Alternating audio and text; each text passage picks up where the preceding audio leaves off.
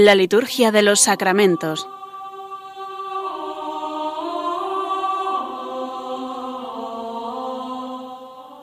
Con el Padre Juan Manuel Sierra.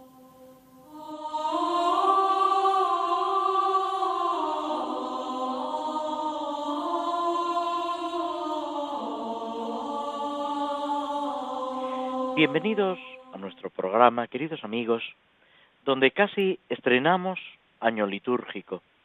El pasado domingo hemos iniciado ese nuevo año litúrgico con el tiempo del Adviento, con el ciclo A de lecturas, que es el primero de los tres ciclos. Y es como si dijéramos una invitación de la Iglesia a recomenzar, a volver a ese primer entusiasmo, en ese recorrido que implica el año litúrgico, que implica el seguimiento de Cristo e ir recorriendo la historia de la salvación. Es los acontecimientos mediante los cuales Dios mismo va guiándonos, iluminándonos, transformando nuestra vida para que Él sea el centro de todo.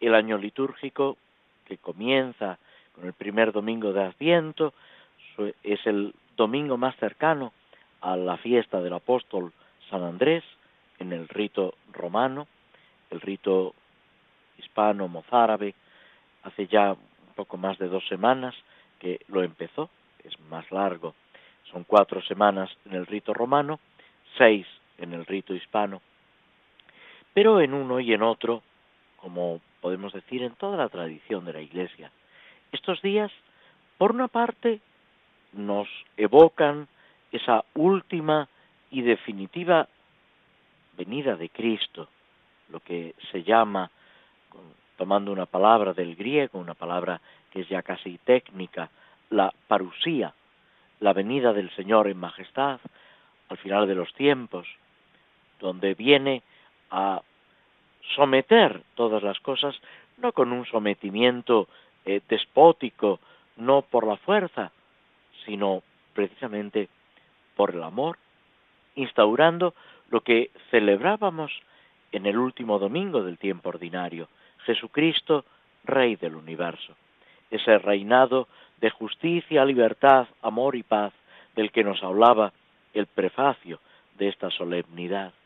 Es lo que sigue anunciándose, constatando por una parte la caducidad, la transitoriedad de lo que nos acompaña en, este, en esta vida. Eh, la actitud de desprecio no es una actitud cristiana. El cristiano no puede menospreciar, despreciar nada de lo creado. Ahora bien, debe ser consciente que toda la creación está, como dice San Pablo, aguardando la plena liberación de los hijos de Dios, que ha comenzado en el momento de la redención, pero que llegará a su plenitud con esa victoria de Cristo. La frase es también de San Pablo, cuando Cristo lo sea todo en todos, cuando quede dominada, sometida, incluso la muerte, y todo quede en esa armonía que Dios quiso desde el momento de la creación esa victoria completa del amor de Dios. Por eso los primeros cristianos anhelaban y suplicaban al Señor su regreso, la parusía, el maránata, ven Señor Jesús, que es también el grito de la liturgia en este tiempo de Adviento. Ven Señor Jesús, ven al final de los tiempos, que pase la apariencia de este mundo, que dejemos de sufrir tantas injusticias, tantos atropellos, tantas calamidades para alcanzar ese reino de Cristo. Que venga también a la realidad de nuestra vida, al corazón de cada uno de nosotros, que reine en nuestros hogares y en nuestros corazones, que toda nuestra sociedad, no por la fuerza, sino por el amor, reconozca a Cristo, la salvación de Cristo y el amor de Dios que a través de Cristo, por la acción del Espíritu Santo, llega a cada uno de nosotros. Todo esto es lo que debemos procurar recordando, preparándonos también a la celebración litúrgica de esta segunda, primera venida del Señor, la venida en carne en el misterio de la Navidad. La primera parte del Adviento, sobre todo la primera semana, a medias la segunda, eh, giran en torno a esa última venida de Cristo y esas, como las llama San Bernardo, venidas intermedias, esas irrupciones de Dios en nuestra vida, de las que también habla San Agustín, advirtiéndonos que debemos estar preparados para la llegada del Señor, porque no sabemos cuándo volverá a pasar, cuándo volverá a irrumpir en nuestra vida. Ciertamente, en los sacramentos, en la Eucaristía, en el mismo sacramento de la penitencia, que es un encuentro con el Señor, hay pues ese adviento, esa llegada, esa irrupción del Señor en nuestra vida. La liturgia se centra sobre todo en los sacramentos y, aunque todo comienza con el sacramento del bautismo, por el que se inicia nuestra vida cristiana, nuestra pertenencia a la Iglesia, nuestra vinculación a Dios y nuestra eh, unión profunda a Cristo, ser eh, hermanos en Cristo, pero el bautismo que nos acompaña durante toda nuestra vida se va actualizando, mm, completando en esa iniciación cristiana cada vez que celebramos la Eucaristía o cada vez que, reconociéndonos pecadores, en el sacramento de la penitencia invocamos su misericordia. Ese recorrido que va marcando el adviento es muy importante aplicándolo a nuestra vida. San Juan Pablo II decía que la vida humana eh, encuentra quizás su mayor expresión en el tiempo de Adviento, porque toda nuestra vida es preparar ese encuentro con el Señor en los sacramentos, en la oración y en el momento de la muerte, que debemos mirar con ilusión, con esperanza, con la confianza puesta en el Señor, no en nuestros méritos, sino en la bondad, en la misericordia de Dios, que está empeñado en nuestra salvación y en nuestra perfección. Y así es como avanzamos por este tiempo de Adviento, por el año litúrgico y en toda nuestra vida, intentando dar frutos para la vida eterna, recorriendo de manos del Señor y acompañados de la Virgen María. Aunque sea muy brevemente, os invito a fijaros en los santos o en las celebraciones que tienen lugar en estos días, en esta primera semana de Adviento. Mañana mismo celebramos a San Francisco Javier, presbítero, jesuita, uno de los primeros compañeros de San Ignacio de Loyola con los cuales fundó la Compañía de Jesús, que partió a Oriente a evangelizar y murió frente a las costas de China, con ese ardor, con ese deseo de evangelizar y anunciar a Jesucristo. Hay unos versos preciosos en esta obrita de teatro El Divino Impaciente de José María Pemán, hablando precisamente de la muerte de San Francisco Javier. Dice, Te he confesado hasta el fin, con firmeza y sin rubor. No puse nunca, Señor, tu luz bajo el celemín. Me cercaron con rigor angustias y sufrimientos, pero de mis desalientos vencí, Señor, con ahínco. Me diste cinco talentos y te devuelvo otros cinco. Ya va a posarse, Señor, la barquilla de Javier. Pues esa barquilla, que es la vida de cada uno de nosotros, debe dar fruto evangelizando. San Francisco Javier es patrono de las misiones con Santa Teresa del Niño Jesús. Él hizo de todo su ministerio, de toda su acción como sacerdote, pues eso, una obra evangelizadora. Muchas veces con acciones pequeñas, con gestos casi insignificantes, enseñando el catecismo a los niños, repitiendo el Padre Nuestro, pero en definitiva, haciendo partícipes de la vida de Dios a todos los que se acercaban a Él.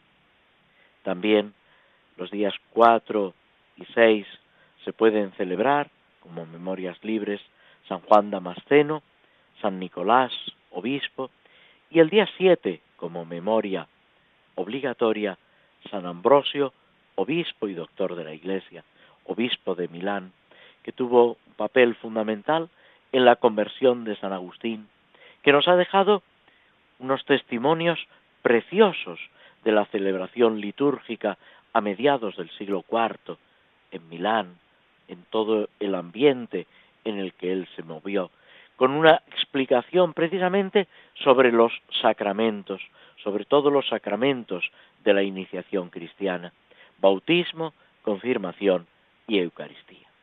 Y el 8, por especial concesión de la Congregación para el Culto Divino, prevaleciendo por encima del domingo de Adviento, el segundo domingo de Adviento, celebraremos la Inmaculada Concepción de la Bienaventurada Virgen María, patrona de España.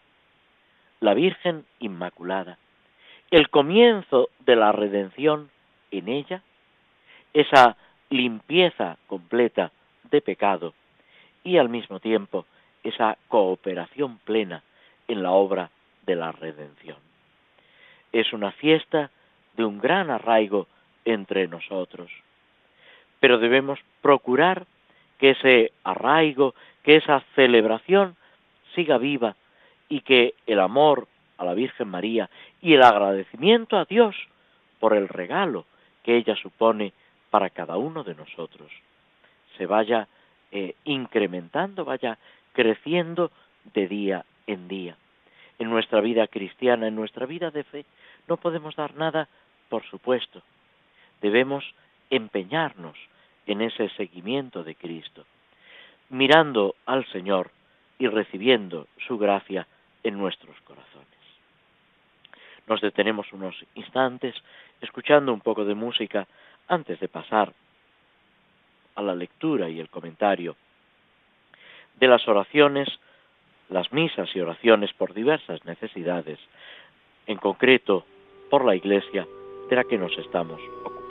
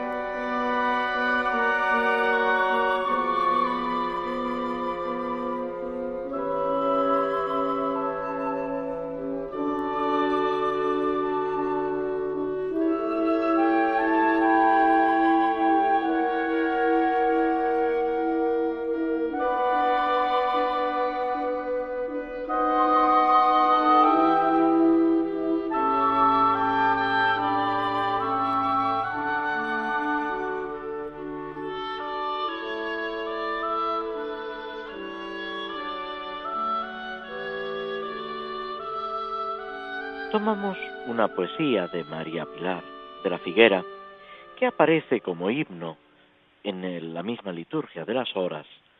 Eh, está inspirada en un texto antiguo de la liturgia y en las llamadas antífonas de la O que marcan en la segunda parte del Adviento, a partir del día 17 de diciembre. Los, las primeras palabras tomadas del libro de Isaías, de los profetas, ya evocan pues ese deseo, ese grito de la Iglesia. No lo vamos a leer completo, simplemente unos, unos versos, un par de estrofas. Cielos, lloved vuestra justicia, ábrete tierra, haz germinar al Salvador. Oh Señor, pastor de la casa de Israel, que conduces a tu pueblo, ven a rescatarnos por, por el poder de tu brazo. Ven pronto, Señor, ven Salvador.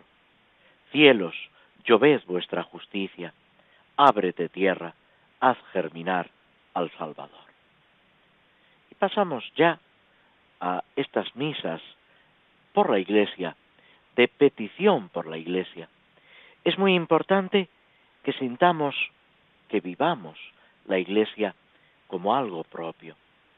Con mucha frecuencia, incluso entre los que están bautizados, escuchamos críticas, palabras de ataque, de desprecio a la Iglesia. Y es un disparate.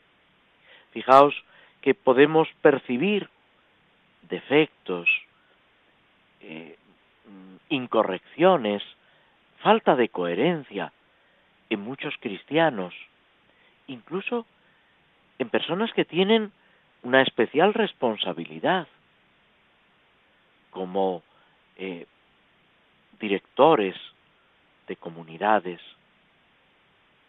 sacerdotes, religiosos, incluso obispos. Hay muchos casos en la historia de la Iglesia. Personas, hombres y mujeres, que no han respondido como el Señor quería. También hay muchos ejemplos de lo contrario. Personas, hombres y mujeres, sacerdotes, religiosos, obispos, papas, que han respondido con una gran generosidad, olvidándose de sí mismos, entregándose por completo al servicio de Dios y de los hermanos en la Iglesia. Algunos, muchos, están canonizados. La Iglesia nos los propone como ejemplo, pero muchísimos más, como celebramos en la fiesta de todos los santos, son esa multitud inmensa que dice el Apocalipsis que nadie podía contar, de toda raza, lengua, pueblo y nación. Y ellos son la Iglesia. La Iglesia es una santa, católica y apostólica. No podemos culpar a la Iglesia de los pecados, de las incoherencias de algunos de los que estamos en la Iglesia. La Iglesia está por encima. Debemos amar a la Iglesia como nuestra madre, respetarla, darnos cuenta que esa iglesia es la que nos da la vida, la vida natural y sobre todo la vida sobrenatural. Defender la iglesia, sentirla como algo propio. Y cuando alguien tiene la osadía o el disparate de criticar, de atacar la iglesia, cuerpo de Cristo, salir inmediatamente en su defensa. A veces somos tibios, cobardes, ingratos. Tenemos que pedirle al Señor que nos dé valentía, sabiduría, acierto en nuestras palabras para comportarnos como Dios quiera. Esa sabiduría que el Señor promete, que nada ni nadie podrá contradecir, pedírselo al Señor y vivirlo también a través de la oración. Cuando rezamos la liturgia de las horas, el oficio divino, cuando participamos en la misa, caer en la cuenta de esta importancia. En la misma plegaria eucarística decimos esto, por poner un ejemplo, en la plegaria eucarística segunda, que es muy usada, pedimos acuérdate, Señor, de tu iglesia extendida por toda la tierra. Y en la plegaria eucarística tercera, quizás de una forma más clara todavía, confirma en la fe y en la caridad a tu iglesia peregrina en la tierra. Y luego ya viene la petición por el Papa, los obispos, presbíteros, diáconos, por todo el pueblo. Pero es esa petición por la Iglesia que debemos vivir, que debemos proclamar por encima de todo. Nos habíamos quedado en el segundo formulario, el formulario B de las misas por la Iglesia. Con este contexto, podemos decir, de la presentación de las ofrendas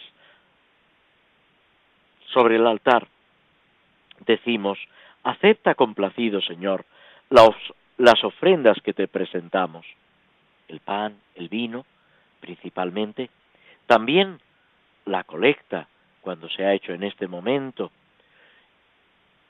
y, si es el caso, otros dones que se hayan podido presentar.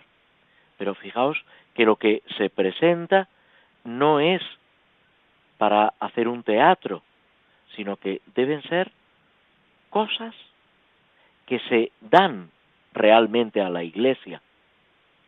No presento un libro y luego me lo llevo, un sombrero, o cualquier otra cosa, tonterías que a veces se nos ocurren. Presento el pan y el vino para la Eucaristía. Presento esa limosna para los pobres y para el sostenimiento de la Iglesia. Hay un mandamiento de la Santa Madre Iglesia que es ayudar a la Iglesia en sus necesidades, que muchas veces se nos pasa por alto. Antiguamente se hablaba de diezmos y primicias, de todo lo que uno tenía o de todo lo que uno ganaba, una décima parte se entregaba a la iglesia. Y eso muchas veces se nos olvida. Tenemos que sentir la iglesia como algo propio, algo que nos pertenece y que por mucho que le demos, siempre nos quedamos cortos, porque la iglesia, Cristo a través de la iglesia, nos da infinitamente más podemos presentar también otras cosas para la iglesia, para los pobres, para el ejercicio de la caridad. En determinados momentos de la iglesia, en algunos lugares, se ofrecían alimentos, como si se hiciera una recogida de alimentos para después auxiliar a los pobres, a los necesitados, a las personas que en una o en otra situación precisan ayuda, de la iglesia y de los cristianos. Haz que tu iglesia, sigue diciendo la oración, nacida del costado de Cristo, dormido en la cruz, encuentre siempre en la participación de este misterio la santidad que le haga vivir y ser digna de su autor, Jesucristo nuestro Señor. Es una oración de una gran riqueza teológica. Hay una afirmación que es clave, la iglesia nace del, costado de Cristo, dormido en la cruz. Recordad ese pasaje del evangelista San Juan, cuando describe la lanzada, como el soldado se acerca viendo a Jesús ya muerto, para certificar esa defunción con la lanza, traspasa el costado y atraviesa el corazón y al punto salió sangre y agua. Y el evangelista añade, y el que lo vio da testimonio, y él sabe que dice verdad, para que también vosotros creáis. Nos debe llamar la atención que es en este momento, después de haber descrito toda la pasión del Señor, todos los acontecimientos, que es precisamente en este momento cuando el evangelista llama la atención como si dijéramos, nos invita a detenernos y a contemplar. Porque en esta acción hay todo un simbolismo. El nuevo Adán, que es Cristo, nos está recordando, llevando a plenitud ese signo del primer Adán, cuando de Adán dormido, Dios, según el relato del Génesis, saca esa costilla de la cual forma a Eva. que nos dice el libro del Génesis? Que Eva significa madre de los que viven. Esta imagen que utiliza el libro del Génesis, el autor que escribe, y Dios mismo a través del autor, porque no lo olvidemos, es palabra de Dios, es un libro inspirado que nos dice todo y sólo aquello que Dios quiere, no está en ningún modo presentando un eh, sometimiento, como a veces lo entendemos, de la mujer al hombre, sino todo lo contrario, la igual dignidad, que son las palabras que dice Adán al contemplar a Eva. Esta sí que es hueso de mis huesos y carne de mi carne. Esa vocación que el hombre y la mujer comparten, llamados a la santidad, santidad que por otra parte enseguida van a traicionar, van a hacer pedazos con su desobediencia. Es el drama del pecado, de esa rebelión del hombre contra Dios. Adán y Eva, que mm, se unen no para el bien, sino para el mal, para enfrentarse a Dios. Y con eso provocan esa desgracia del pecado original, del alejamiento de Dios, esa interrupción de esa amistad con Dios, que a pesar de todo, Dios va a seguir buscando. Y en ese mismo momento del primer pecado, Dios mismo está anunciando la obra de la redención. Es lo que se llama el protoevangelio, el primer evangelio, el primer anuncio de la buena noticia que es lo que también el domingo próximo escucharemos en la lectura del libro del Génesis, anunciando precisamente a la Inmaculada Concepción de la Santísima Virgen María, porque ella también es la que aplasta la serpiente. Ella, descendiente de Eva, tiene esa victoria completa sobre el pecado y sobre el mal.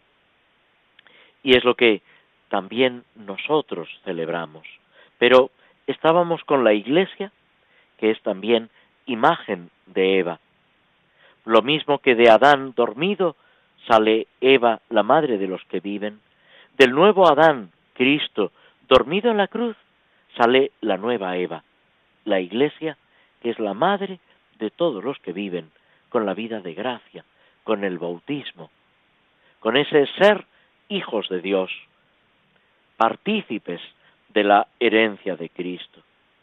La Iglesia, nosotros, nacemos del costado de Cristo, esa agua y sangre que el evangelista ve brotar del costado de Cristo, son también un anuncio, un símbolo del bautismo y de la Eucaristía, que brotan de la pasión de Cristo. Y así, al participar de este misterio, no olvidemos que ese pan y ese vino que acabamos de depositar sobre el altar se van a convertir en el cuerpo y la sangre de Cristo. Y es una celebración no cruenta, una celebración a través de los signos que son los sacramentos de la pasión, muerte y resurrección del Señor.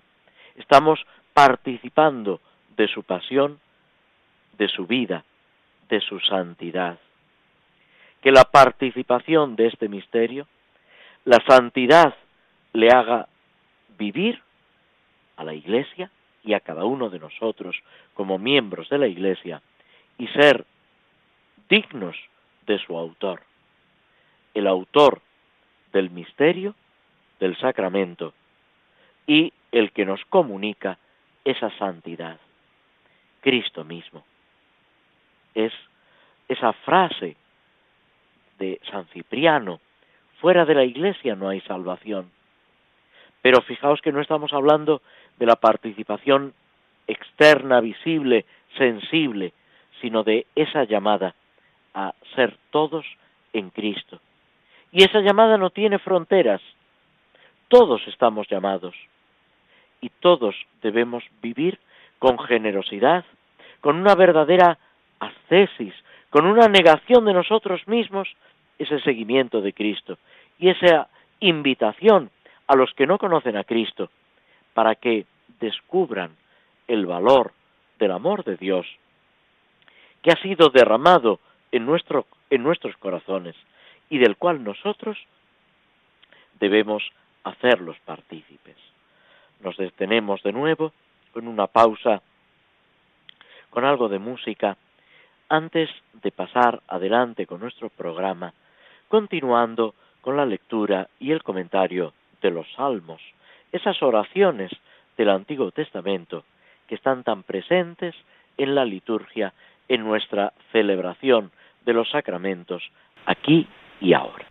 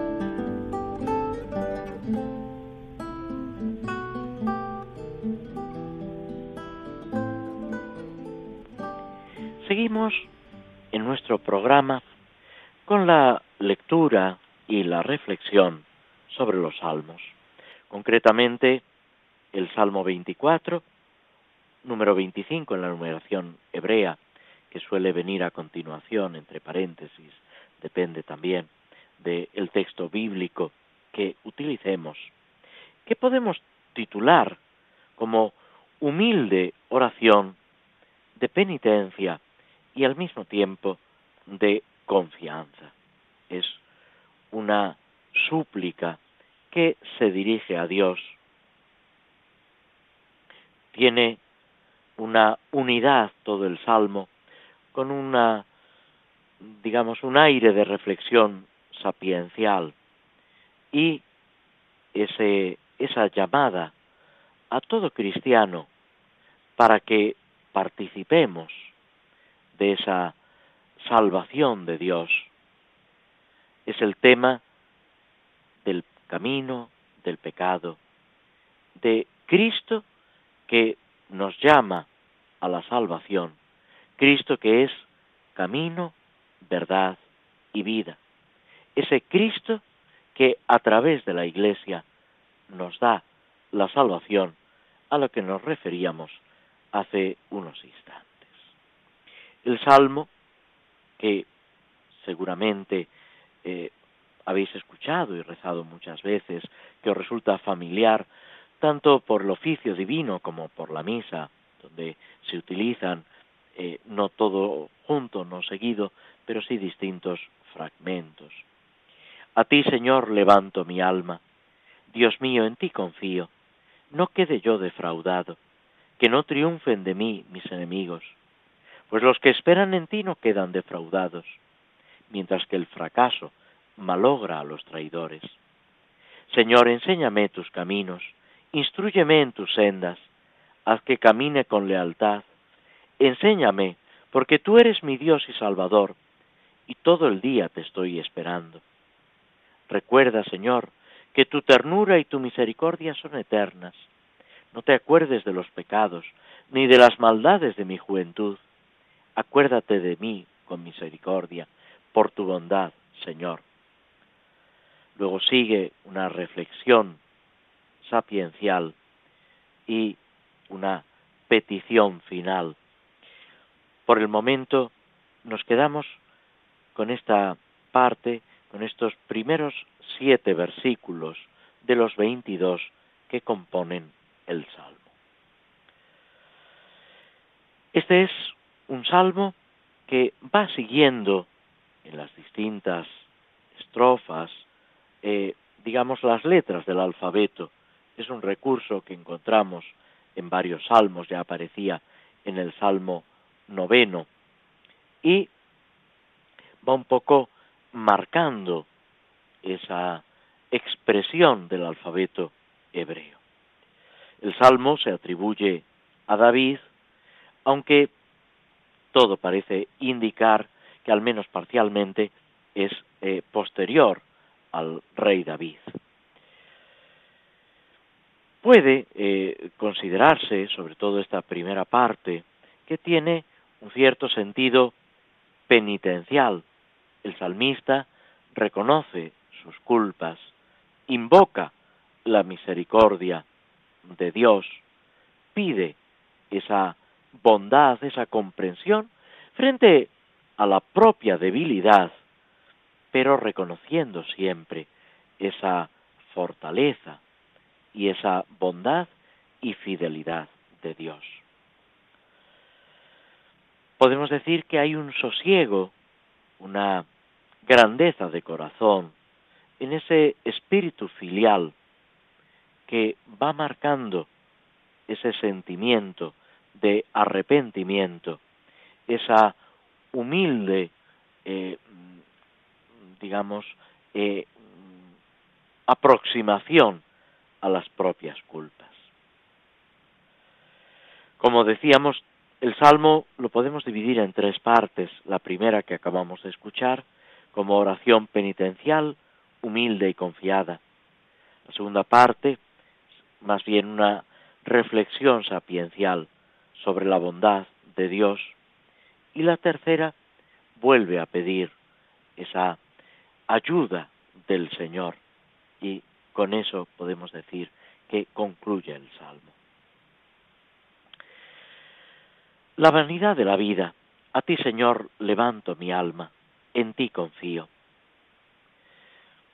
Hay un reconocimiento de que lo único definitivo, lo único que dura, es lo que está arraigado en el Señor. Podemos correr tras los ídolos de este mundo y vernos defraudados.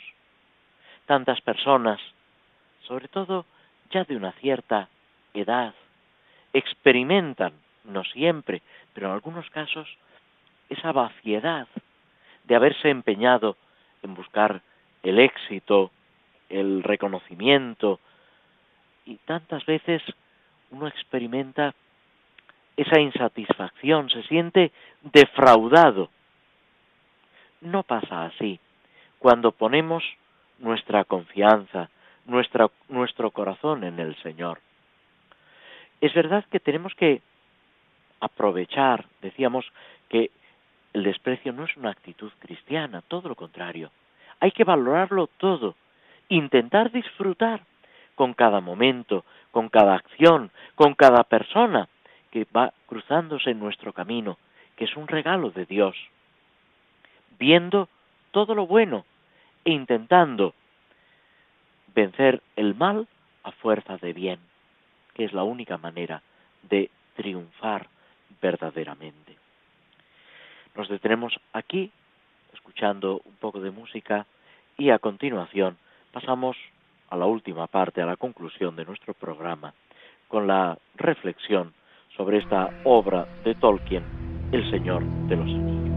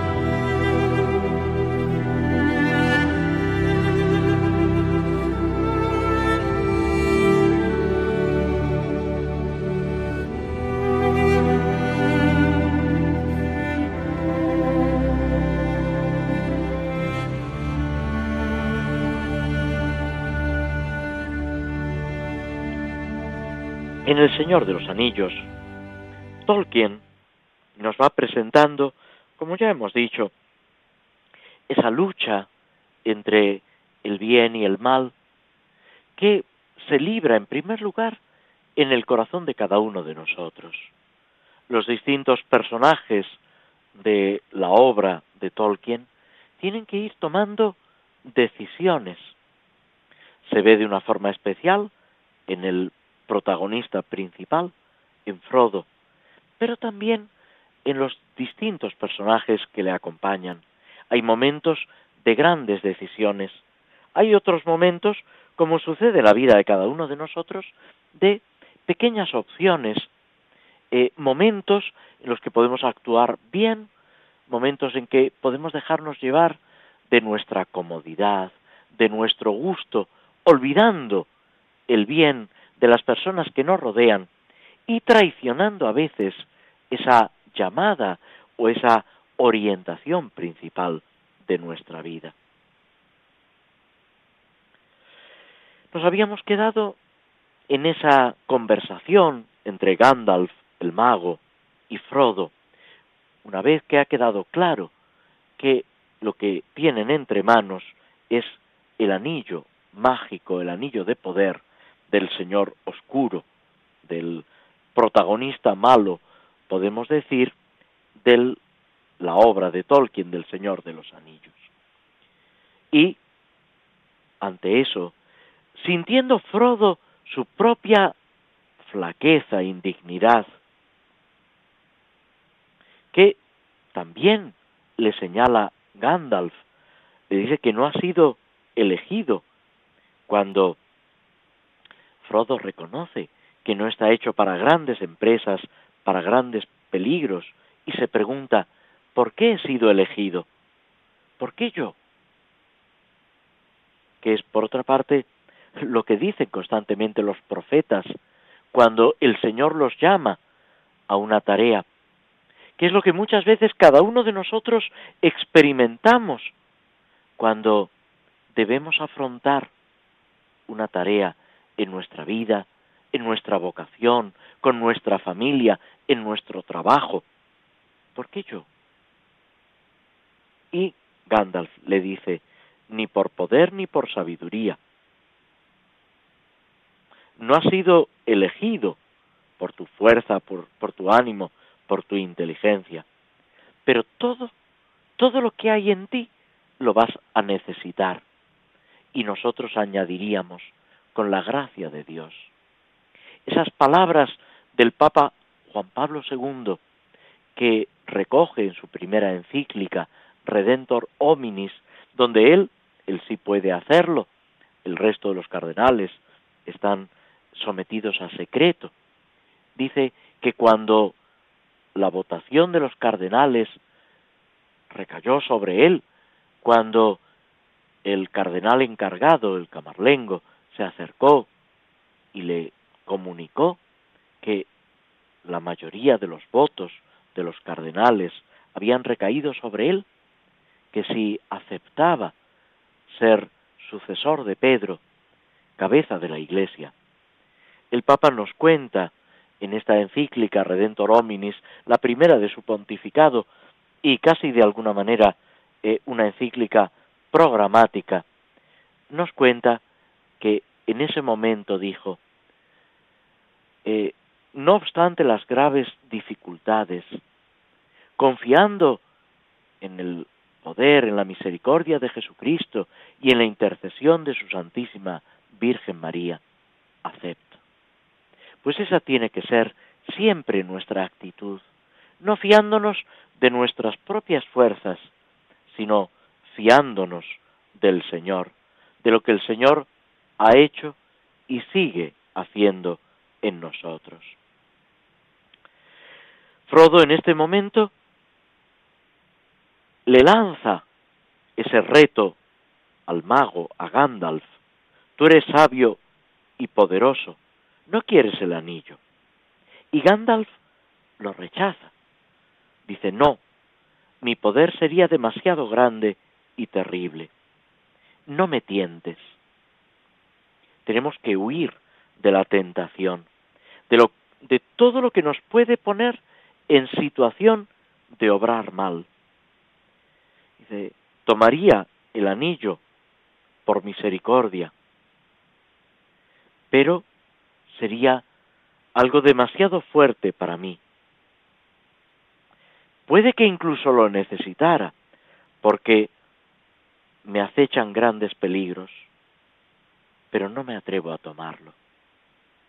Fijaos la sabiduría que encierran estas palabras, esa prudencia, ese ser conscientes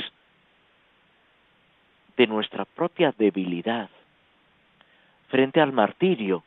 Los padres de la Iglesia exhortan a no buscarlo, porque es algo temerario. Si nos vemos en la situación, Dios nos dará su gracia para ir adelante, para salir victoriosos. Pero no podemos nosotros temerariamente introducirnos en aquello a lo que no hemos sido llamados. Y, en consecuencia, Gandalf le dice, la decisión depende de ti. Puedes contar conmigo, pero hay que hacer algo rápido. El enemigo no está quieto. Y aquí vienen a nuestra cabeza esas palabras de la obrita de teatro que antes os citaba de José María Pemán sobre San Francisco Javier, cuando le dice, hay que hacer el bien corriendo, que el mal no pierde momento. Muchas veces, lo señala el Evangelio, nos dormimos en vez de obrar el bien, en vez de empeñarnos unidos a Cristo por la transformación del mundo. Esas palabras del Evangelio, los hijos de las tinieblas son más sagaces que los hijos de la luz. Y nos quedamos tan tranquilos y no nos revolvemos intentando hacer el bien corriendo, que el mal no pierde momento. ¿Qué hay que hacer? Y ahí es Frodo el que tiene que tomar la decisión. Esto también es importante para cada uno de nosotros. En la vida de cada uno de nosotros es cada uno el que debe tomar las decisiones, aconsejado, apoyado, asesorado, todo lo que queráis. Pero es cada uno el que tiene que ir edificando esa construcción de la que habla San Pablo. Que cada uno, dirá el apóstol, mire cómo construye y el día del fuego se verá la solución, se verá la solidez de cada construcción. Con esta idea, con este reto que el apóstol San Pablo, nos despedimos hasta dentro de dos semanas, donde, si Dios quiere, volveremos a encontrarnos a través de las ondas de Radio María. Hasta entonces, que el Señor os bendiga, muy buenas tardes y muchas gracias por vuestra atención.